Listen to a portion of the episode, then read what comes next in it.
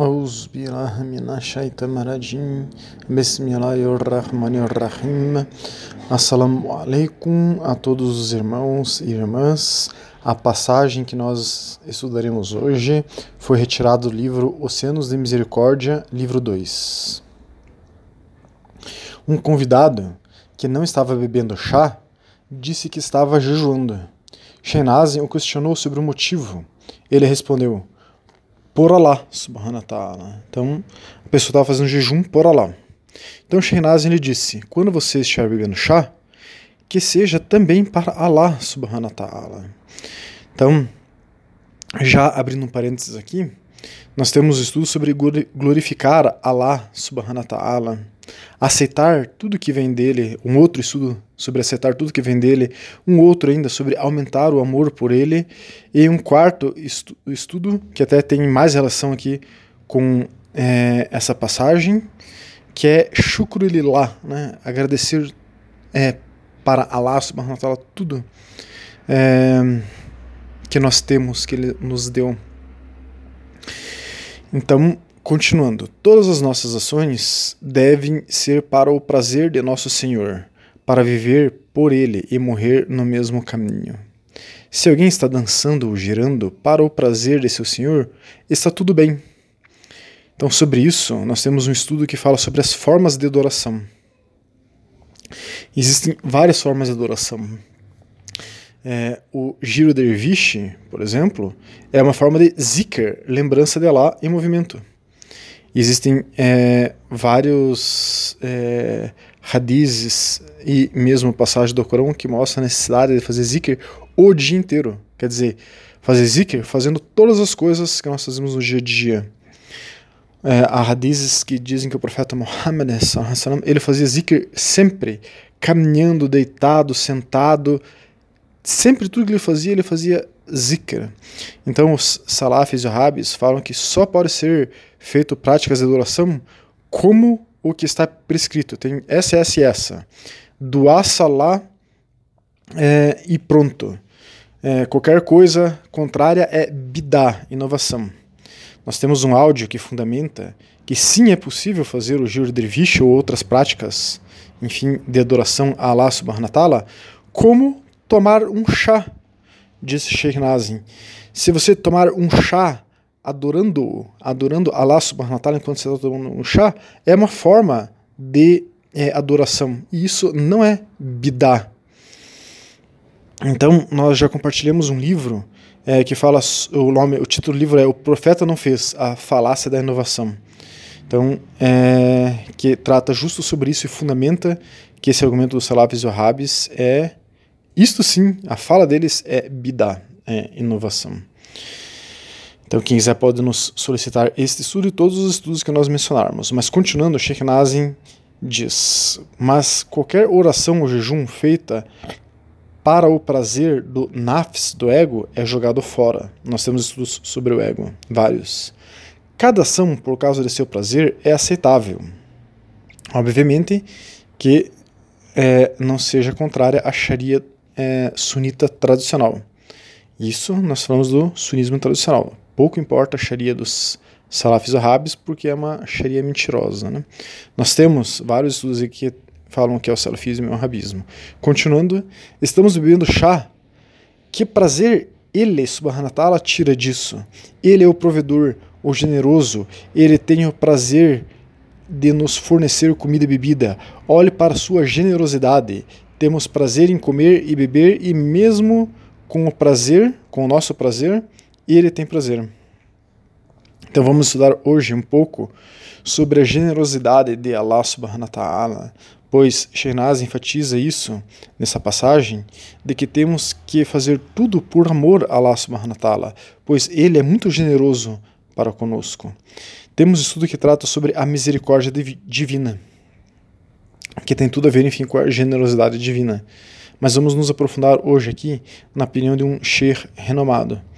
Perguntaram para o sheikh Abdullah Anik Misra, que estudou brevemente o Islã em Tarim, no Iêmen e nas Índias Ocidentais e finalmente foi para Amman, é, na Jordânia, onde ele está há mais de uma década estudando o Islã.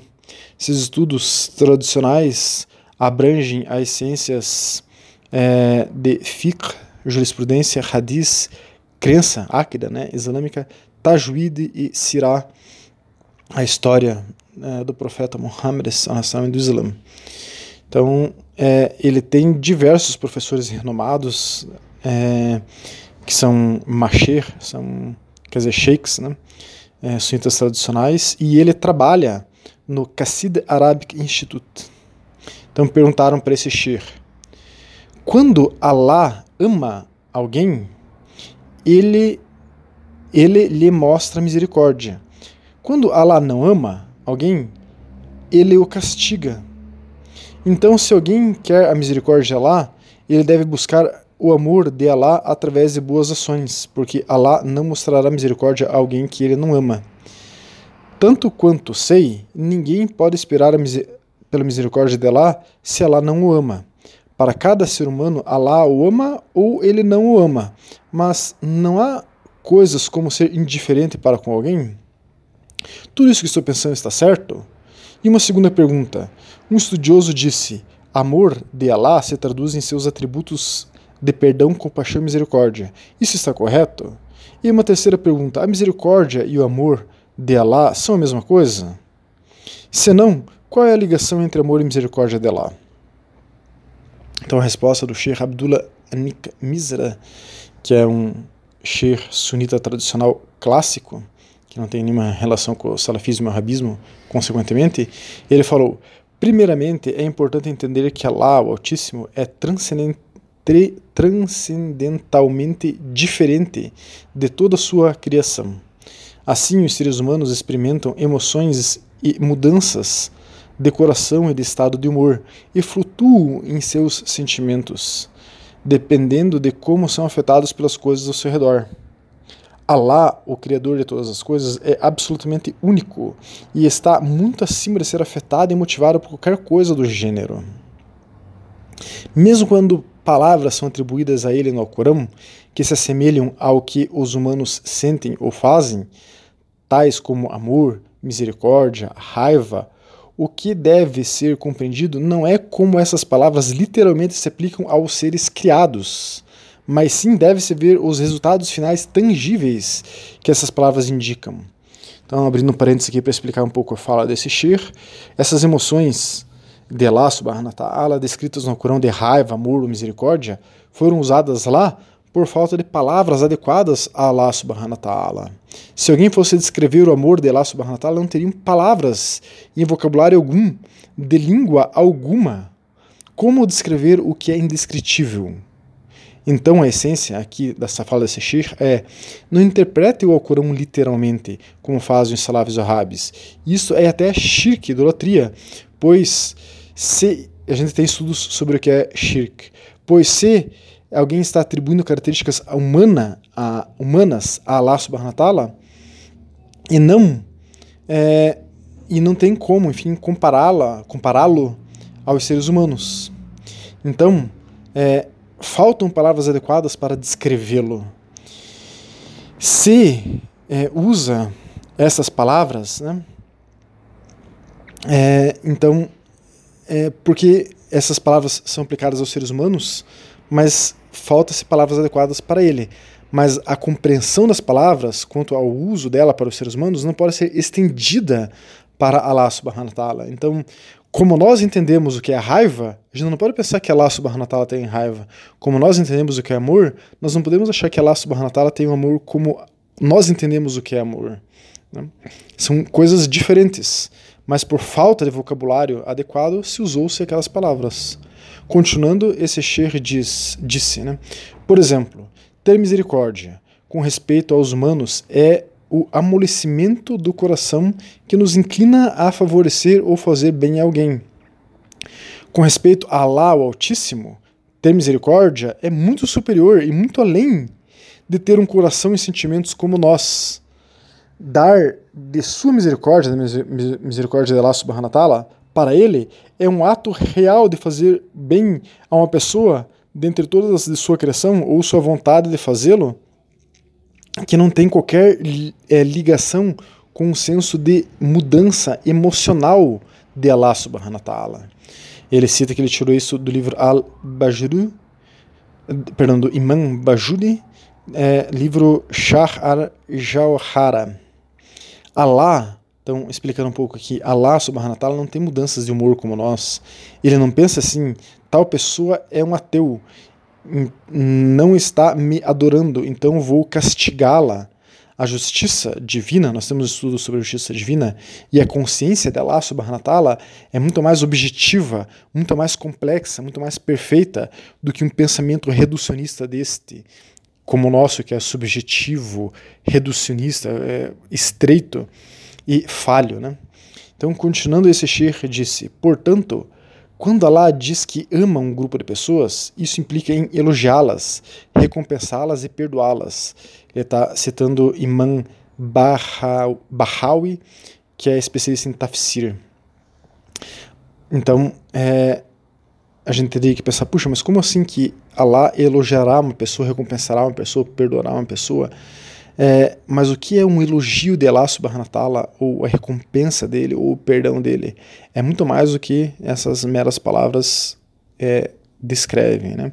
Continuando, quando é, esse Sheikh diz, né, quando Deus diz que não ama um certo tipo de pessoas, digamos aqueles que transgridem, isso não, não se aplica diretamente em sua punição. Não significa que ele não quer para elas nenhum bem, e o ponto da afirmação deve ser entendido como um forte motivo para não sermos como essas pessoas. Ele está citando é, Abu Saud, é, também outro especialista em tafsir, quer dizer, significado do Alcorão. Isso é, agora explicando aqui, o Alcorão usa essa terminologia como uma forma didática para entendermos que não devemos ser como essas pessoas que desobedecem a Allah subhanahu wa ta'ala. É uma forma de nos mostrar que devemos ser diferentes delas, porque o amamos, amamos Allah subhanahu wa ta'ala e queremos é, obedecê-lo. Né? Continuando, esse Sheikh diz, usando essas definições para responder às suas principais perguntas, você deve entender alguns pontos. Primeiro, a misericórdia de Allah vem antes desse amor. Assim, ele mostra misericórdia a toda a sua criação, simplesmente abençoando cada ser com dádivas como a existência, a vida, a saúde, etc. Seu amor que é uma forma mais particular de sua bênção, é reservado no Corão para os mais merecedores de seus servos, tais como aqueles que acreditam, demonstram excelência, arrependem-se, confiam nele, são justos, temem a ele e aqueles que lutam contra a injustiça por sua causa.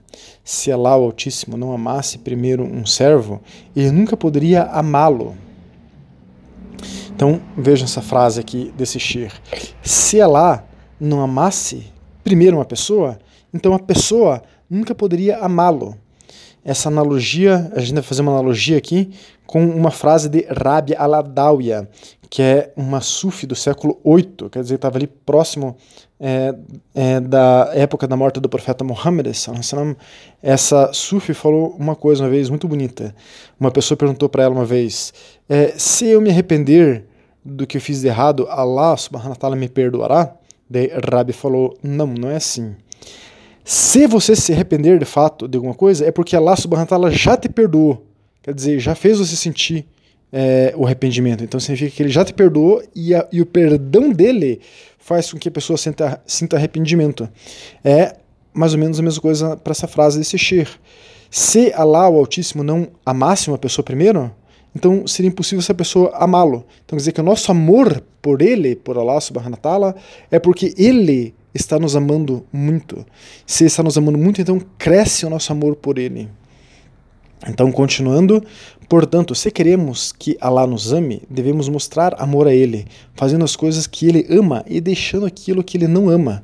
E devemos saber que o fato de que nos foi dada a capacidade de amá-lo significa que Ele nos amou na pré-eternidade por sua pura generosidade.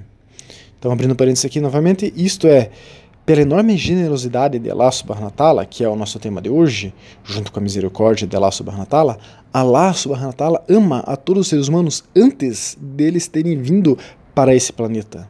Mas aqui, a vida nesse planeta é um teste para mostrarmos se somos dignos de seu amor. Mas muita gente mostra que não é. Continuando, esse Sheikh diz: em termos de indiferença, nem amar nem odiar,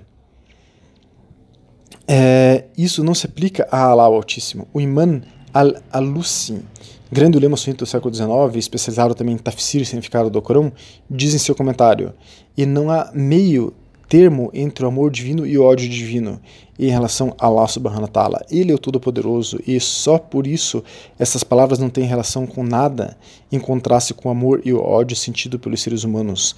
Logo, como dizer que há um meio termo entre os dois, que é, o, que é a ausência dos dois, como a indiferença? Então, é, Al-Lucy é um livro de tafsir, significado do Alcorão. Então nós temos, já abrindo parênteses aqui, um estudo sobre a ira divina, ou a raiva divina, ou o ódio né, de Allah subhanahu wa enfim, tudo isso, raiva divina, ou ira divina, não tem nada a ver com o que nós pensamos que é o nosso ódio, nossa raiva, nossa ira. Ele, subhanahu wa não, não é humano, então não devemos levar para ele os nossos atributos. Enfim, é, encerrando o estudo aqui, é, qual é a essência né, desse estudo de hoje? O ser humano não é capaz de entender Allah subhanahu wa ta'ala. Não há razão que se aproxime da compreensão dele. Como, analogamente, a razão poderia ser é, comparada a um é, grão de areia. E Allah subhanahu wa ta'ala ser muito maior, muito mais amplo que todo o universo conhecido e desconhecido pelos seres humanos. Essa analogia dá uma proporção ainda longe da incapacidade da razão humana frente a Allah subhanahu wa ta'ala, Deus glorioso exaltado. Então devemos olhar para a generosidade de Allah subhanahu wa ta'ala, como diz Sheikh Nazim, quando nós temos prazer em comer algo ou beber algo. Ou, uh, enfim, ele está dizendo que até com o nosso prazer, Allah subhanahu wa ta'ala tem prazer. Então, ele, Allah subhanahu wa ta'ala, está ciente e prazeroso de cada passo de uma mísera formiga. Ele também está ciente e prazeroso com aqueles que estão com um intenso amor por ele explodindo, dilatando seus corações porque o amam. O que é isso? Como ter uma percepção dessa consciência, dessa onisciência de Allah subhanahu wa ta'ala, desse poder infinito? que ele está presente no passo de uma pequena formiga e no coração explodindo ali daqueles seres humanos que o amam muito. Só nos aproximando, só nos aproximamos disso, dessa compreensão, quando nós mergulhamos em nosso coração. E temos vários estudos que mostram como é este mergulho no nosso coração para que a gente comece a ter qualquer vislumbre real, uma consciência real dessa grandiosidade de Allah subhanahu wa ta'ala. Que Allah subhanahu wa ta'ala nos faça entre aqueles que o amam e entre aqueles que ele ama e entre aqueles que se afastam daquilo que ele não ama. Assalamu alaikum wa rahmatullahi wa barakatuh.